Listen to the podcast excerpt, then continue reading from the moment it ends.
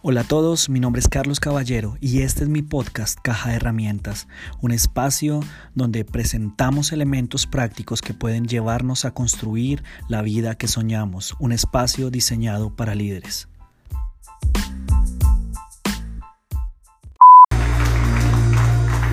Yo quiero que usted tome su Biblia y la abra en Génesis capítulo 39. Hemos estado hablando acerca de José. Yo quiero saber a cuántos de ustedes Dios les ha hablado a través de la palabra. Yo no sé usted, pero yo siento que hoy hay un espíritu de fe en medio de nosotros. Y yo necesito que usted responda a esa palabra de la misma manera, con el mismo gozo. Génesis capítulo 39, versículo 20. Génesis 39, 20.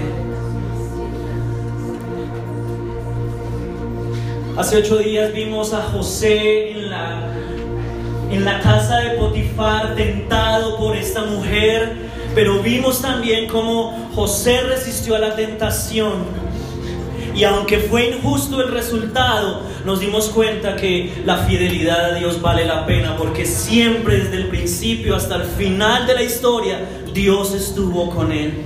Así que desde ahí vamos a retomar en esta mañana. Yo necesito que usted le preste toda la atención posible, porque hoy puede haber rompimiento, y puede haber respuesta a su necesidad en la palabra que Dios va a traer. Así que necesito sus cinco sentidos. Dice la palabra, pero aún en la cárcel el Señor estaba con él. Yo quiero que le diga al que está a su lado, diga, Dios está con usted. Se le nota la fe con la que lo está diciendo. Dígale, Dios está con usted. Y no dejó de mostrarle su amor.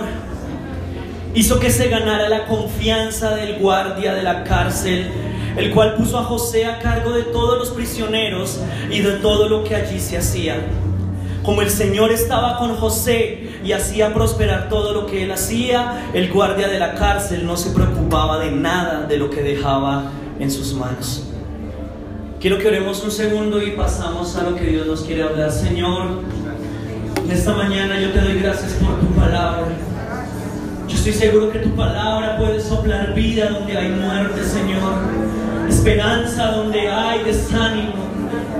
Señor, yo te pido que en esta mañana nuestros corazones, todos los que estamos acá, estemos atentos a lo que quieres hablarnos, porque creo que una sola palabra tuya bastará para cambiar nuestras vidas. Y hoy puede ser ese día, yo tengo fe de que hoy pueden suceder cosas en medio de nosotros. Te doy gracias en el nombre de Jesús. Amén. Amén. Denle un aplauso al Señor y tome asiento, por favor.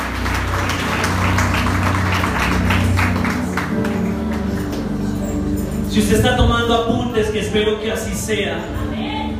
Si usted tiene su cuaderno a la mano, Quiero que escriba el título de la enseñanza. Incubación en la prisión. Incubación en la prisión. Yo tengo un niño de tres años, ya casi va a cumplir cuatro, cumple en marzo. Y para los que han estado con nosotros desde el principio, saben cómo Dios ha hecho algo espectacular en la vida de Juan José. Pero lo que más me impresiona es que el tiempo se ha pasado muy rápido. Ya estamos a punto de celebrar cuatro años de la vida de Juan José y recordaba una frase que escuché alguna vez que decía lo siguiente, y esto es para los papás y para los solteros. Los días pueden ser largos, pero los años son cortos. Y cuando uno mira hacia atrás, se da cuenta que el tiempo no nos espera a nadie. Pero hoy puedo decir con gozo, con alegría, Juan José es nuestro milagro. Juan José es la respuesta al poder de Dios en medio de nosotros. Pero esa historia de Juan José a mí me llevaba a pensar la relación que existe entre un embarazo y los sueños. Cuando Lady tenía ocho meses, a ella le ordenaron un control común y corriente de embarazo, pero la noticia del doctor fue la siguiente, no se puede ir para la casa, necesito que llame a un acudiente, llame a su esposo porque yo la voy a hospitalizar, usted tiene principios de preeclampsia. Y pues tras el hecho de que ni siquiera tenía los nueve meses, todo se complicó más, el niño nació prematuro, tuvimos muchas complicaciones cuando yo llegué a la clínica con ella, la enfermera me dijo, Agradezco la honestidad, pero no agradezco la dureza, porque la, enfermera me dijo, necesito que firme este consentimiento en el que usted sabe que después de que desembaracemos a su esposa puede que ella se muera o se muera el bebé. Usted sabe lo que, lo que siente uno como papá, las preguntas que uno se hace. Ella me dijo, hay un riesgo inminente de que alguno de los dos se muera, pero gracias a Dios hoy podemos decir ninguno de los dos murió, hoy están vivos, por eso digo que son un milagro de parte de Dios. Pero algo que a mí no se me olvida y es en donde yo me quiero enfocar en esta mañana es lo siguiente. La enfermera nos dijo, como el bebé es prematuro, el bebé tiene que pasar un tiempo en la incubadora. ¿Y la incubadora qué es? La incubadora es un aparato, es una cajita donde la temperatura y la luz son controladas para que el bebé siga creciendo y se siga desarrollando. En otras palabras, si el bebé es prematuro, pasa a la incubadora. ¿Y por qué les decía que tiene que ver con los sueños? Porque si su sueño, lo que Dios ha puesto en su corazón, todavía es prematuro, tiene que pasar también un tiempo en la incubadora y a nadie le gusta eso. Encontré una definición acerca de lo que es la incubación y creo que desde esa definición Dios le va a hablar a más de uno aquí en esta mañana. Incubación es lo siguiente, presten atención, es el desarrollo lento, sin signos perceptibles o externos. La panza de las mujeres, la barriga, por naturaleza, por diseño de Dios, es la incubadora natural. Ahí es donde el niño se desarrolla y va creciendo. Pero los que son papás, díganme si alguna vez ustedes vieron, pudieron sentir, notaron que no me van a decir por el tamaño porque yo sé que eso es así, pero visiblemente alguna vez amanecieron y se dieron cuenta que su bebé se había estirado, que su bebé había crecido. No, nadie puede ver a través de la barriga. Pero uno confiaba en que como la barriga iba creciendo, el bebé también iba creciendo. Era una confianza en que aunque no veía, el bebé iba a crecer y que nos decía lo siguiente, si esperamos el tiempo correcto, a los nueve meses ese bebé va a salir saludable. Y muchos de los que estamos acá nos quejamos del olvido, nos quejamos de la soledad, nos quejamos del abandono, a mí nadie me quiere, todos me odian, estoy olvidado, nunca voy a lograr lo que Dios me ha prometido, todos se olvidaron de mí, pero escúcheme bien, aunque a veces nos quejemos del olvido y del abandono, ese olvido y ese abandono no es más que el proceso de incubación que Dios está haciendo en medio de nuestras vidas. Aunque no lo veamos, Dios está trabajando en medio de nosotros. Y si usted no quiere ver sueños prematuros, sueños que se mueran, usted tiene que atravesar la prueba del olvido. Y esa es la tercera prueba que todo sueño tiene que pasar. Los que alguna vez han intentado hacer ejercicio o han ido al gimnasio saben que los músculos no son el inicio de la fuerza, sino son una señal de fuerza. Los músculos solamente aparecen después de un tiempo. Ninguno de los que fue acá al gimnasio alguna vez llegó al gimnasio con músculos. Los músculos comienzan a aparecer a medida que uno va haciendo ejercicio. Toda semilla que el campesino siembra en la tierra tiene que pasar un tiempo de oscuridad antes de poder dar fruto. Toda semilla tiene que morir, tiene que pasar un tiempo de abandono antes de que salga el fruto. Pero le garantizo que de la misma manera que sucede con la semilla, sucede con nosotros. Aunque usted no está viendo su crecimiento, cada día que pasa Dios lo va haciendo más fuerte y a su debido tiempo usted verá el fruto de su trabajo y de su esfuerzo. Pero antes de la fructificación viene la soledad. Y a nadie le gusta esperar, a nadie le gusta tener que desarrollar paciencia. Y yo sé que algunas veces el sueño que Dios ha puesto dentro de nosotros, el deseo pareciera que se hace eterno.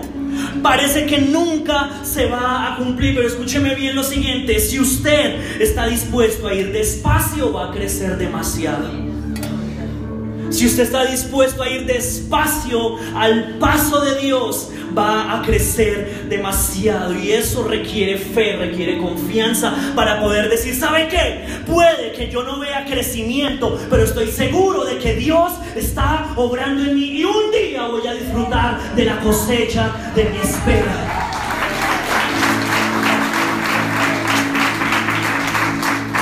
Eso es incubación en la prisión. Porque si usted recuerda, Dios le dio a José dos sueños.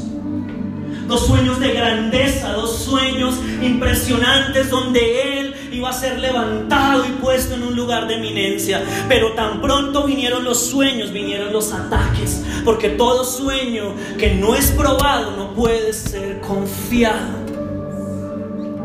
Todos los sueños tienen que ser probados y el primer ataque que recibió José fue la prueba del rechazo. Hace ocho días vimos la prueba de la tentación. Y la tercera prueba, la que vamos a ver hoy, es la prueba del olvido. ¿Quién es usted mientras espera? ¿Cómo se comporta usted? ¿Cuál es su corazón mientras viene la respuesta de Dios para su vida?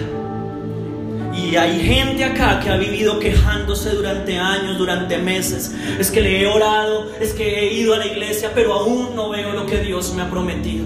Pero vengo de parte del Señor a decirle lo siguiente, no porque no le guste la escena en la que se está encontrando hoy en día, quiere decir que la película vaya a terminar mal. En el nombre de Jesús hay victoria delante de nosotros, hay victoria esperándonos adelante. Yo le dije que hoy no le iba a traer malas noticias, pero necesito que usted responda en fe a lo que Dios le va a hablar en esta mañana. Hay victoria todavía esperándonos delante. Nuestros mejores días no están atrás, nuestros mejores días están adelante. Los mejores días de nuestra familia no quedaron en el olvido cuando ese familiar murió. Nuestros mejores días todavía nos están esperando. Los mejores días de nuestro matrimonio todavía están esperando. Los mejores días laborales y de oportunidades todavía están delante de nosotros. Dios todavía tiene cosas grandes para nuestras vidas, pero escúcheme bien, el sueño de, José todavía era prematuro. Todavía no estaba listo para recibir todo lo que Dios tenía. Así que José necesitaba incubación en la prisión. Yo quiero hablarle en esta mañana a los que se sienten olvidados, a los que se sienten aislados, a los que se sienten que no tienen un lugar en la mesa de Dios. Quiero decirle tres cosas acerca de lo que significa el olvido. Ojalá la atesore, ojalá se la guarde en el corazón, la memorice, la ponga en práctica. Número uno, escúcheme bien, el olvido no es un destino permanente. Hay épocas de nuestra vida que sí o sí vamos a tener que caminar solos, porque son parte del proceso. Y todos en este lugar gritamos, aplaudimos cuando yo digo, viene la promesa, viene la prosperidad, pero nadie aplaude cuando digo, antes de la promesa y de la prosperidad viene el proceso. A nadie le gusta. Hace muchos años, hace ocho días hablábamos acerca de las cosas que yo tuve que ver en mi infancia y una de ellas es las cámaras fotográficas de hace años. Cuando usted tomaba una foto con esas cámaras antiguas, habían unos pasos que había que seguir. Hoy en día usted toma su celular, toma la foto y listo, no es nada más. Pero en la antigüedad, hace 20 o 30 años, había que seguir ciertos pasos. Y el primero es que cuando usted compraba un rollo para su cámara, usted cuidaba ese rollo como algo sagrado. Usted tenía que pensar muy bien cuál era la foto que iba a tomar porque no había segunda oportunidad. Compraba el rollo de 12 o el de 24, pero usted sabía que cada foto tenía que ser importante, bien encuadrada, porque no había una vista previa, uno no sabía. Hoy el celular se toma 10 fotos, no le gustaron las borra y vuelve las toma. En esa época, la foto que usted tomaba era la foto que quedaba. Y salía el tío partiendo el ponqué con los ojos cerrados, borrosa la foto y, y ahí hay un fantasma, se apareció un santo. No, era la luz que quedaba corrida, pero uno era muy cuidadoso.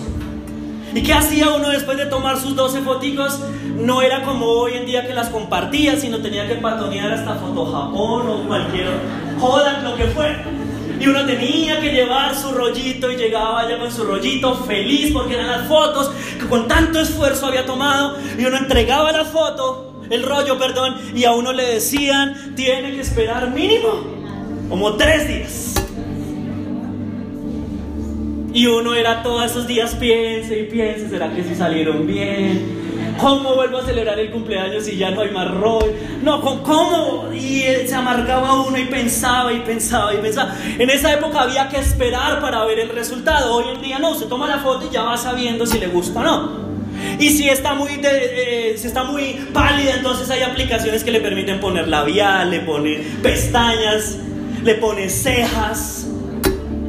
Los hombres se pueden poner músculos para tapar barriga.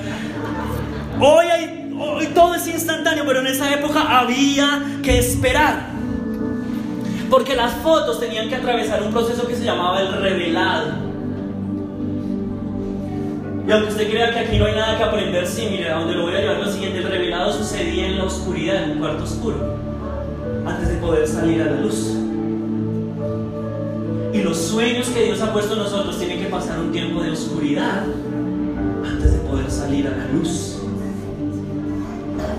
Eso se llama el proceso de Dios para nosotros. Porque le quiero decir algo a esta generación que todo lo quiere instantáneo. Los sueños de Dios son fotos de cámara antigua, no son fotos de celular. Dios se toma su tiempo para cumplir lo que Él ha prometido sobre nosotros. Esta semana aprendí un principio teológico que se llama Dios es el Dios del ya todavía no.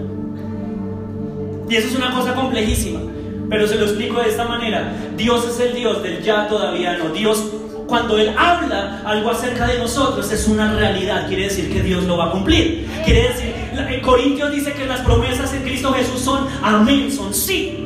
Dios va a cumplir lo que ha prometido, eso es el Dios del ya. Pero está el Dios del todavía no. Quiere decir que aunque nos hizo la promesa a nosotros, puede que la, respuesta venga sobre nuestros nietos y no sobre nosotros. ¿Qué fue lo que le pasó a Abraham? Y eso no quita que Dios sea Dios mentiroso. Dios es Dios fiel, pero lo que pasa es que Dios es un Dios generacional. Él ve mucho más allá de lo que usted y yo vemos. Quizá Dios le ha prometido a usted que lo va a librar de las deudas. A lo mejor son sus hijos los que van a disfrutar una vida libre de deudas. A lo mejor Dios le ha prometido que Él lo va a sanar de esa enfermedad. Sí, a lo mejor son sus nietos los que no van a tener que seguir lidiando con la diabetes ni con el cáncer, porque esa maldición se va a romper. Pero nosotros nos frustramos porque queremos que lo que Dios nos promete sea ya. Y yo recuerdo, yo les conté el primer domingo, Dios a mí me habló a los 16 años y me dio un sueño para el resto de la vida. Fue la promesa que Él me dio. Pero luego de que yo salí de ese lugar con esa promesa, entré en un tiempo de soledad y de olvido que hasta el día de hoy todavía estoy experimentando. Ya van 14 años esperando el cumplimiento total de la promesa de Dios. 14 años de soledad y de olvido en el que hay momentos en que yo le digo, Señor, ¿y esto para cuándo? Como el soltero y el anillo para cuándo, Señor, ya me salieron canas.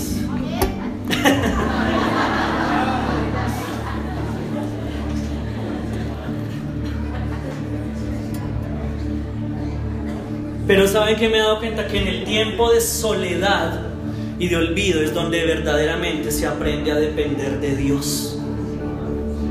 Se aprende a tomarlo de la mano y a dar un paso a la vez.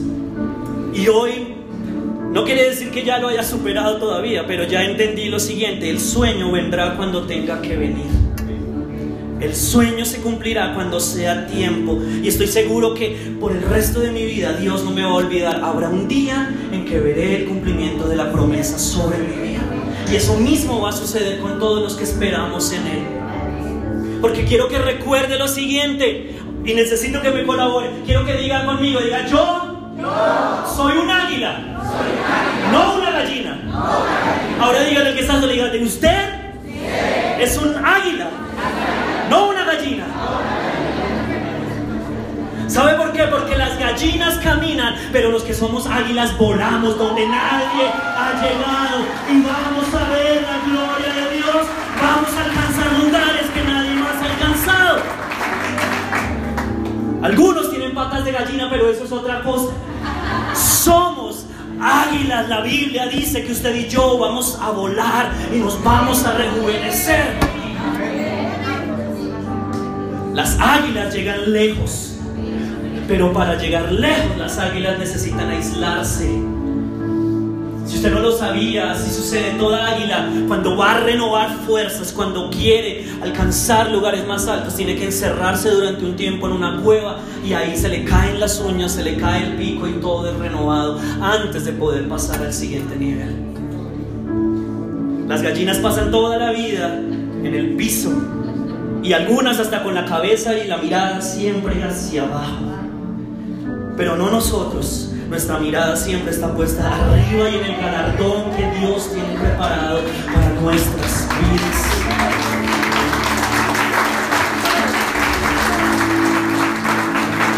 Incubación.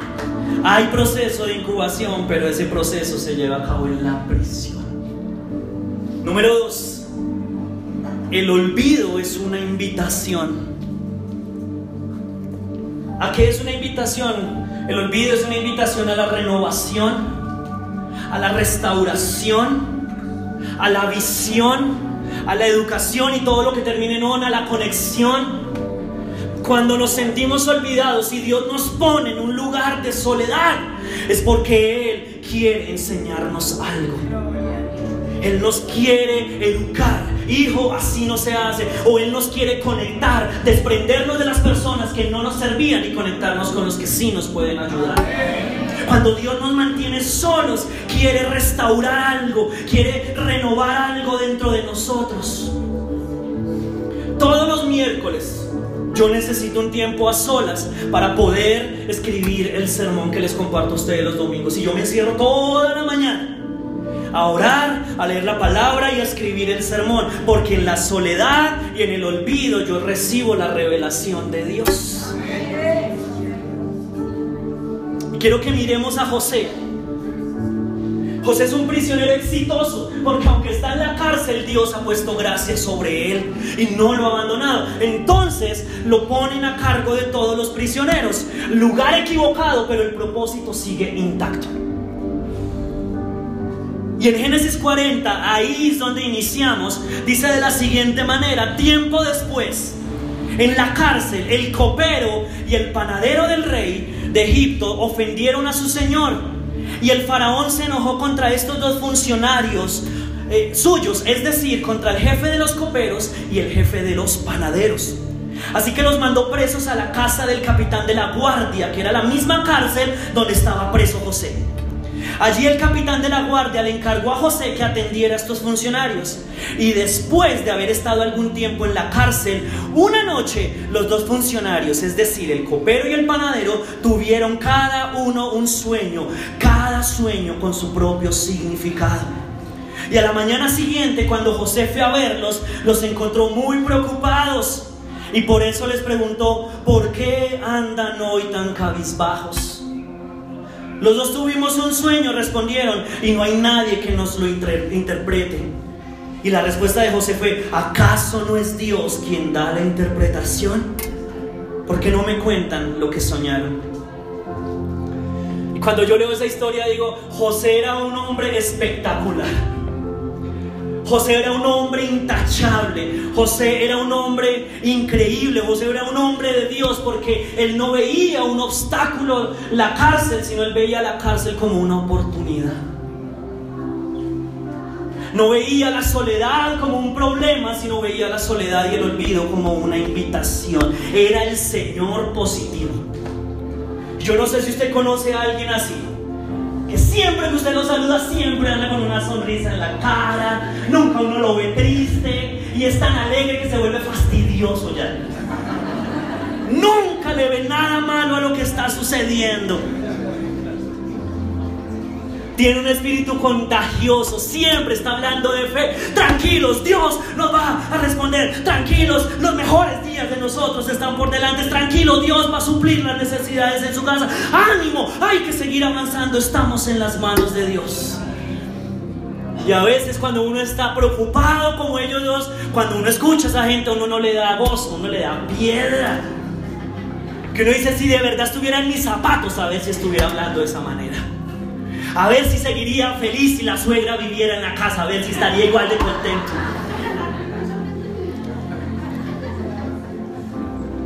José en una mala situación tiene un espíritu alegre. Porque sabe que me he dado cuenta y he aprendido que la gente feliz ayuda a otras personas. Y si usted hoy se siente solo y se siente triste, Ayude a otros y le aseguro que la amargura y la soledad se van a ir. Porque cuando usted quita la mirada de sus propios problemas y se dispone a ayudar a otros, va a sentir satisfacción al ayudar a las demás personas. Todo esto se ha dicho de paso para decirle, sirva en la iglesia. En serio, debería apuntarse para servir el alma. Límpiele los moquitos a los niños y se va a sentir feliz y va a decir, oh, bueno, a todas estas mis hijos son una bendición, miren, comparándolos con estos. Sírvale el refrigerio a los niños y usted se va a dar cuenta que Dios ha prosperado su mesa y se va a olvidar que eh, vive en escasez, que Dios sigue siendo fiel y que una huepanela y un pan siguen siendo señal de bendición y de que Dios no se ha olvidado de nosotros.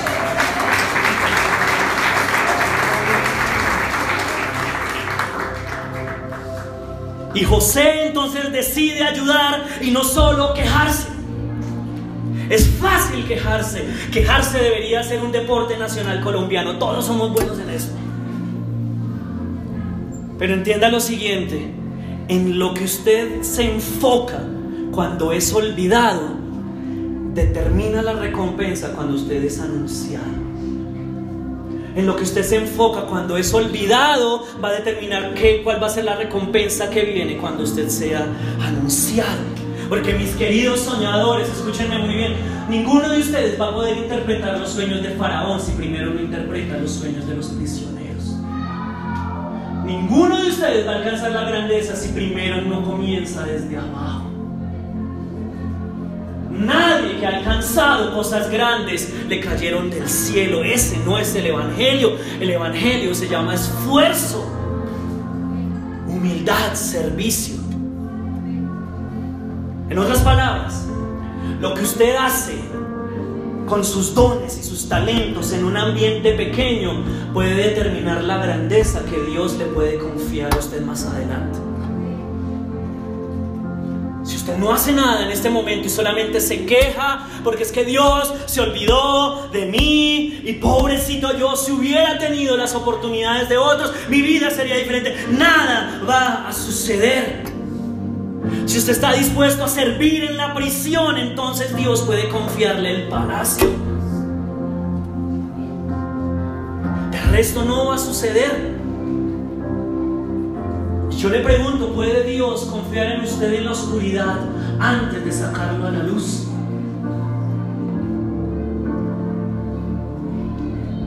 Porque Dios nos prueba con una prisión de bajeza antes de llevarnos al palacio de la grandeza. Y algunos de ustedes son soñadores y los felicito. Y yo sueño y yo quiero y yo deseo. Maravilloso. Pero antes de la grandeza siempre va a tener que venir la prisión porque es el tiempo en que Dios incuba nuestros sueños. Y en última, ¿saben cuál es el sueño más grande de Dios para nosotros? El sueño más grande de Dios para nosotros no es la casa que usted quiere, no es el carro que usted quiere, no es el matrimonio, no es el ministerio, no es la libertad de deudas. El sueño de Dios para nosotros es que usted y yo lo conozcamos a Él. Que tengamos una relación con Él. Ese es el sueño que mueve a Dios todos los días. Por eso no nos quita la vida porque su deseo es que usted y yo nos acerquemos a Él. Por eso cada mañana se renuevan sus misericordias. Y cuando Mateo dice, busquen primeramente el reino de Dios su justicia y todas las demás cosas vendrán por añadidura, es una réplica de esto. Acérquense a Dios de corazón sin esperar nada a cambio. Y cuando ustedes miren, se van a dar cuenta que Dios tenía más para darles de que ustedes tenían algo para pedirle.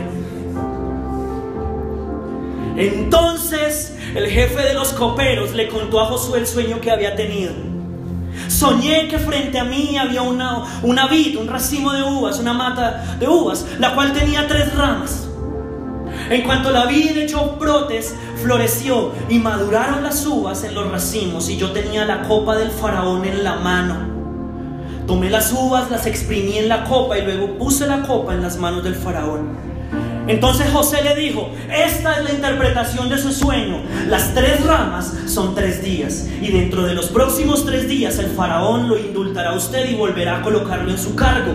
Usted volverá a poner la copa del faraón en su mano tal como lo hacía antes cuando era copero. Pero mire, José seguía siendo humano porque le dijo al copero, yo le ruego que no se olvide de mí. Por favor, cuando todo se haya arreglado, háblele usted de mí al faraón para que me saque de esta cárcel. A mí me trajeron por la fuerza de la tierra de los hebreos. Yo no hice nada para que me echaran en la cárcel. Al ver que la interpretación había sido favorable, el panadero le dijo a Josué, pues entonces también interpréteme el mío porque yo también tuve un sueño. Y en ese sueño llevaba yo tres canastas de pan sobre la cabeza.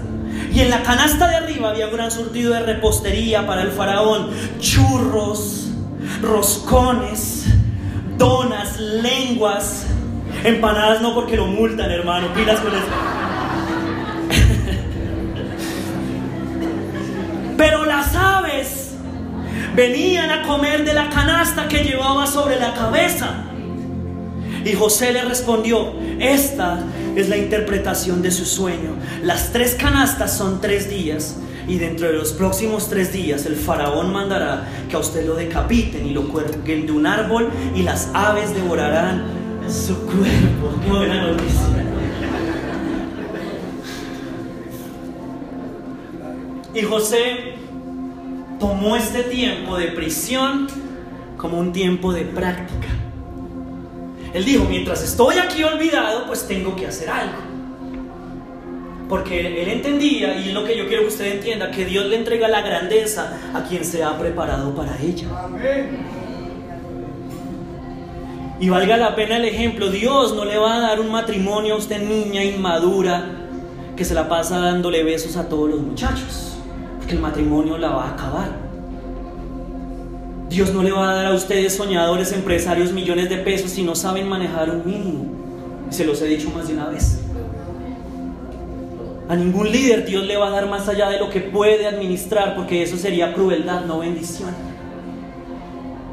Y José tomó el tiempo de olvido. Bueno, mientras pasa, pues me voy a preparar. Mientras viene, voy a estudiar. Mientras viene, voy a orar. Mientras viene, voy a buscar a Dios. Mientras viene, voy a empezar a servir en la iglesia. Mientras viene, voy a hacer algo por aquello que yo estoy esperando. Si quiere que Dios le confíe muchos recursos, comience ahorrando, compre una alcancía y métale y deje gastarse todas las monedas. Si Dios quiere, si usted sueña que Dios le dé una muy buena salud, comience a bajarle al azúcar. Comience a bajarle a las papitas fritas y a la ensalada y al bagre en salsa y todas esas cosas. Es que el cuero es lo más rico, ahí se guarda la sazón. Comience por ahí. Si usted quiere tener un matrimonio de sus sueños, comience a poner estándares de soltero y le aseguro que verá la bendición de Dios más adelante. Si usted quiere mientras que pasa el olvido, comience a dar pequeños pasos que lo lleven hacia el destino que usted quiere recibir de parte de Dios. No se quede quieto esperando a ver en qué momento cae la bendición del cielo porque no va a suceder.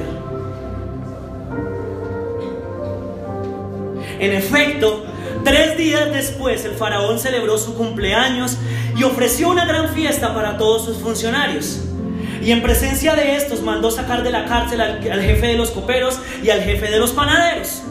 al jefe de los coperos lo restituyó en su cargo para que una vez más pusiera la copa en sus manos. Pero tal como lo había predicho José, a la suegra del faraón mandó que la ahorcara. No, mentira, no dice eso. No, ellas no mueren, ellas son inmortales. Reencarnan en alguien más. Pero tal como lo había predicho José, al jefe de los panaderos mandó que lo ahorcaran. Sin embargo, el jefe de los coperos no se acordó de José, sino que se olvidó de él por completo. ¿Saben por qué algunos de ustedes permanecen olvidados, en soledad? Porque ustedes han puesto su confianza en una persona y no han puesto su confianza en Dios. Entonces ustedes le han dicho a su jefe, jefecito, no se olvide de mí, porque creen que su jefe es el que lo va a bendecir. Mi amor, nunca me vayas a fallar. Nunca me vayas a ser infiel porque creen que el que puede sostener el hogar es su esposo o es su esposa. A toda persona que les pinta un negocio, acá hay gente que es emocionalista. Le tengo un negocio, sea su propio jefe. Usted me da 30 mil, luego consigue otros 3 y incrementan 30 mil y, se va a hacer millonario. Usted se imagina, millonario, millonario, botando billetes para arriba en una lancha, haciendo así y le no se olvide de mí, yo voy a conseguir esas tres personas. Pero cuando usted y yo ponemos nuestra esperanza y nuestros sueños en seres humanos, siempre vamos a terminar olvidados. Mi esperanza no está en Lady, mi esperanza está en Dios que me ha prometido que lo que Él ha unido nadie lo va a separar. Mi esperanza no está puesta en mi trabajo, porque mi trabajo un día me puede faltar. Mi esperanza está puesta en que Dios ha dicho que si Él cuida de las aves, también va a cuidar de mí. Mi esperanza no, pues, no está puesta en un médico porque los médicos se equivocan, también se mueren y pueden dar reportes equivocados. Mi esperanza está puesta en Isaías 53 que dice que Jesús fue a la cruz del Calvario y llevó todas mis enfermedades y por sus llagas yo he sido curado. Mi esperanza no está puesta en una relación. Porque la Biblia dice que aunque padre y madre me dejen con todo, Él me va a recoger. Y José se equivocó en ese detalle porque puso su esperanza en alguien que se iba a olvidar de él. Pero saben que lo que a mí más me alegra, que lo que me motiva a seguir adelante, que Dios es un Dios misericordioso. Que la gracia de Dios está por encima de todas nuestras equivocaciones, de todas nuestras fallas. Y ahí es donde terminamos la historia. Número 3, la soledad lleva a la elevación. El olvido lleva a la elevación. ¿Sabe? José fue vendido a, los, a los madianitas cuando tenía 17 años.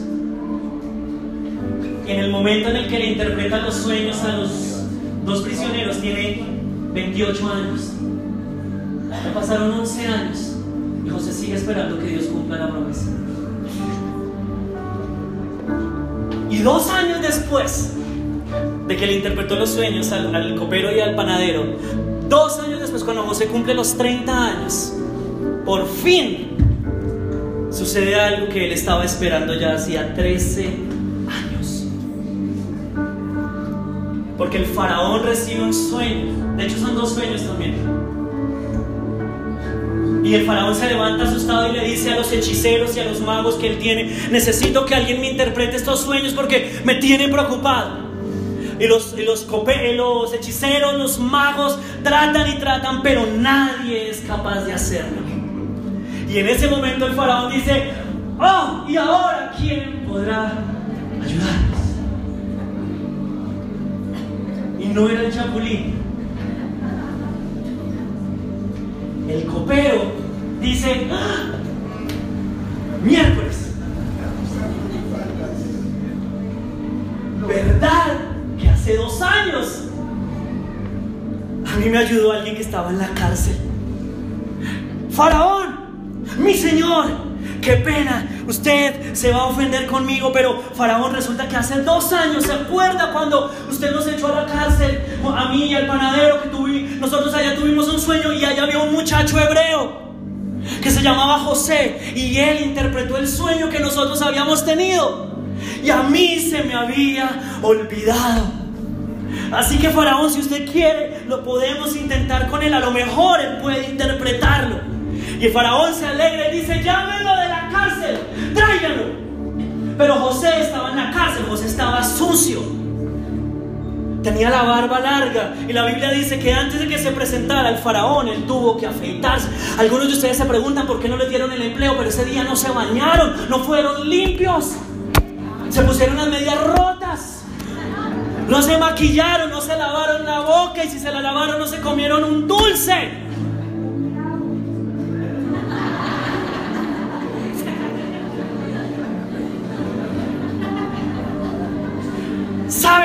Asunto acá?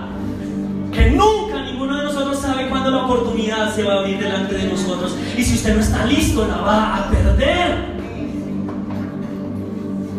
Se no sabe cuándo le van a, pintar el negocio para la casa, cuándo le va a aparecer la oportunidad para el empleo que usted ha soñado. Usted no sabe cuándo va a aparecer el hombre de sus sueños y si usted sigue descuidada, no se peina, tiene caspa, se va a quedar sola en nombre de Jesús.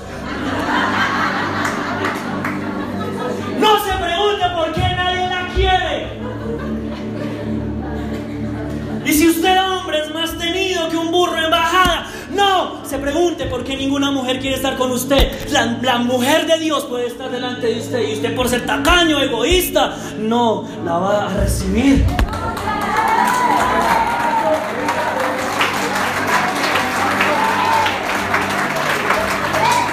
Las mujeres dicen, pero a los hombres les da miedo. Digan amén también, seamos exigentes, por Dios. Los hombres también valemos la pena. Y José estaba listo. Estaba calentando a la entrada. Usted vive con expectativa de que mañana puede ser el día en que Dios va a hacer lo que ha prometido. Usted se levanta frustrado. Otro lunes más. Si usted se levanta con expectativa. La mujer soltera que lleva años puede decir, hoy voy a conocer, así sea calvo, no importa, le compro una peluca, pero hoy puede ser el día. si le falta un diente, se lo mando a poner, no me importa. Desde que sea hombre, nada más importante.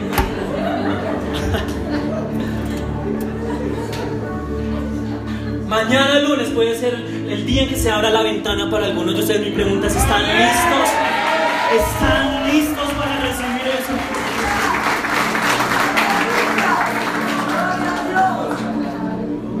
Hoy se pudo haber muerto el padrino, el tío en tercer grado y mañana lo pueden llamar. Mi hijito le quedó la herencia. Puede pasar. Y si no vaya y trabaje, que igual la bendición de Dios está donde No se va a quedar en la cama esperando cuál tío será. No y no vaya a orar porque eso sería hechicería y oraciones contrarias. Pero el asunto es que José estaba listo. Seguía creyendo, seguía confiando y el día llegó. Cuando llegaron a la cárcel, hagan un favor, llamen a José, que el faraón lo quiere ver. ¿Usted cree que a José no se le vinieron muchas cosas a la mente, muchos recuerdos? Trece años esperando, confiando en Dios, olvidado en esta prisión. 13 años. ¿Usted cree que José no pensó muy bien lo que iba a decir? ¿Qué tal que yo diga una burrada y pierda la oportunidad? Y algunos van a entregar la hoja de vida y, y se van como si nada, creyéndose los amos y dueños del mundo. Cuando llega José, yo creo que llegó temblando delante del faraón. Y el faraón le dice, José, me dijeron que usted es capaz de interpretar los sueños. Yo tuve dos sueños, usted puede interpretar los míos. Y 13 años en la cárcel le sirvieron para enseñarle algo. La respuesta de José fue, yo no puedo, pero Dios sí. La soledad generó humildad. La soledad lo llevó a reconocer que si Dios me permite llegar algún día a algún lugar lejano, no va a ser por mis capacidades, va a ser por su fidelidad por lo que Él es capaz de hacer en mí. Porque habiendo gente más capacitada, Dios nos va a entregar empleos que nosotros no nos merecemos. Porque habiendo gente que es más capaz, Dios se deleita en avergonzar a los sabios a través de los necios. Él es capaz de levantar al más vil y despreciado. Y lo que él le dice a Faraón es sabe que Faraón 13 años olvidado me enseñar, no es mi talento, es lo que Dios es capaz de hacer a través de mí. Y Faraón le cuenta los sueños. Le dice, soñé con unas vacas, soñé con unas espigas. Pa, pa, pa, bueno, haciéndole la historia corta, lo, lo siguiente es que José le dice, ya sé qué es. Primero, yo también tuve dos sueños y el número dos significa que Dios va a cumplir lo que ha prometido. Eso significa dos, pacto. O sea, Dios está determinado, Faraón, a cumplir esto. Segundo, en pocas palabras, van a venir siete años de mucha abundancia, pero luego van a venir siete años de mucha escasez. Así que mi consejo, Faraón, es que usted se consiga a alguien capacitado Alguien que sea muy pilo, que ponga administradores en cada provincia, que sepan manejar lo que van a hacer. Y ponga a un líder en cabeza de ellos. Alguien capacitado para que se encargue de administrar todos esos buenos años y luego administre la riqueza en los años de pobreza. Yo creo que se sintió empoderado. Y Faraón dice, ¡Wow! ¡Wow! Eso fue lo mismo que hizo Lady cuando me vio por primera vez. que alguien me tenga. Diáconos. ¡Wow! ¿De dónde salió este muchacho? Y yo, de un pueblo que se llama Maripí, en claro.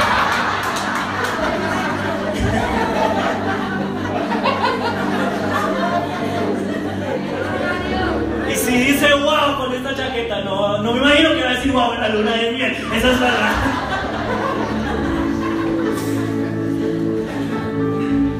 Faraón dice, ¿de dónde salió este muchacho tan capaz? Y José no está ahí, pero ustedes saben que a mí me gusta hacerme la película. Le dice, ¿de qué me habla? Yo salí de esa prisión de los olvidados. ¿De qué me habla? Llevo años sirviendo en la iglesia, recibiendo a la gente. ¿De qué me habla? Llevo años enseñándole a esos niños en el club bíblico semana tras semana. No es visible, pero allá estado. ¿De qué me habla? Todas las semanas he venido a servir aquí en la alabanza. ¿De qué me habla? Yo soy la chiquitina que mueve el pandero afuera de, tiempo, pero no importa, ahí está. ¿De qué me habla si yo he sido la señora, el hombre y la mujer y el niño que ha venido a hacer aseo aunque nadie se ha dado cuenta? ¿De qué me habla? Aunque para el mundo haya sido olvidado, Dios me tenía preparando para este momento. Dios estaba haciendo lo que tenía que hacer. Le doy un detalle. Si usted me prestó atención, al principio de la lectura dice que la cárcel donde pusieron a José era la cárcel de los prisioneros políticos. Dígame dónde aprendió de política y de administración. No había otro lugar donde José pudiera aprender lo que necesitaba para el palacio sino en la prisión. ¿Sabe por qué a estas alturas con Lady ya llevamos cinco años de casados? Porque haciendo aseo fue que yo aprendí a barrer y a trapear y a cocinar. Y eso que serví, que hice en el olvido, que yo decía, ¿a qué me va a servir esto? Hoy ha hecho que, con Lady no sea el matrimonio machista, sino que podamos decir que es una relación de equipo. ¿Sabe dónde aprendí a ser el papá que soy? En la infancia que tuve sin mi papá. Porque aunque mi papá no estuvo, lo que él me enseñó fue a ser un buen papá, pero en reversa. ¿Sabe dónde he aprendido a darle gracias a Dios por las bendiciones en los tiempos de escasez.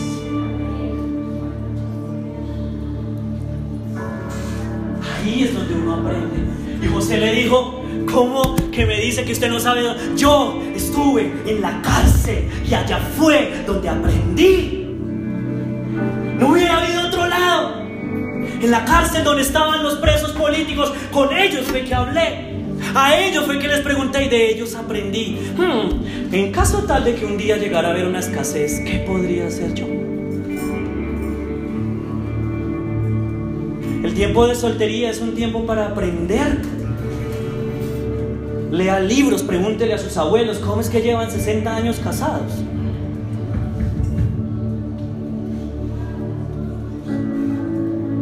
Y Faraón, sorprendido, dice, ¿saben qué? Le preguntó a los que lo ayudaban, díganme ustedes, ¿dónde podemos conseguir a un hombre tan capaz como José? Partida de grupos, ustedes no fueron capaces. ¿Dónde vamos a conseguir a alguien que sea capaz de hacer las cosas como las hace José? José, necesitamos promoverte. José, hoy ha llegado el día en que vas a ser elevado de la prisión, vas a llegar al palacio. José, el día de la espera ha terminado y llega el día de la recompensa.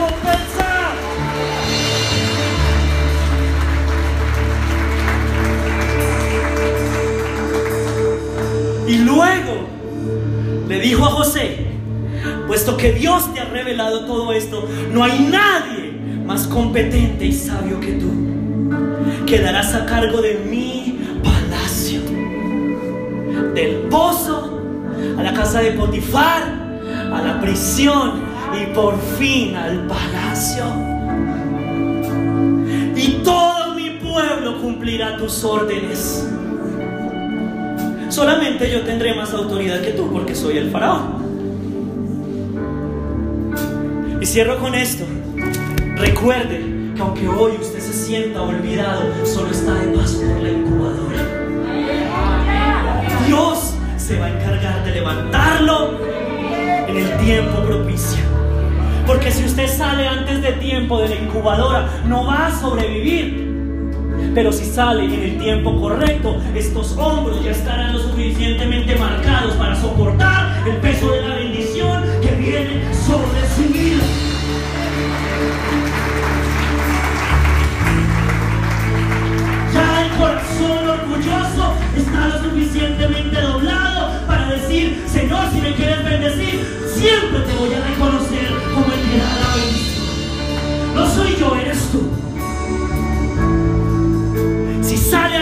Llegará lejos. Y hace ocho días les dije que toda la Biblia se trata de Jesús y José es una representación de Jesús. Y al igual que José, Jesús tuvo que ser aislado durante tres días en una tumba. La Biblia dice que cuando lo crucificaron él estuvo solo, todos se olvidaron de él. Pero él tuvo que pasar ese proceso de soledad y de olvido para alcanzar lo inalcanzable. Y tres días, dice la Biblia, después de haber estado en la tumba, Jesús se levantó con poder y hoy vive y reina por los siglos de los siglos. Y de la misma manera que Él se levantó, hoy nosotros también nos vamos a levantar con poder y con gloria. Pónganse sobre sus pies, por favor.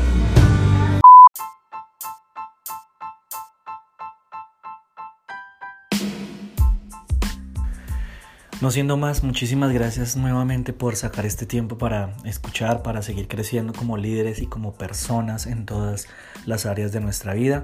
Que tengan una muy buena semana. Nos vemos el próximo viernes. Chao.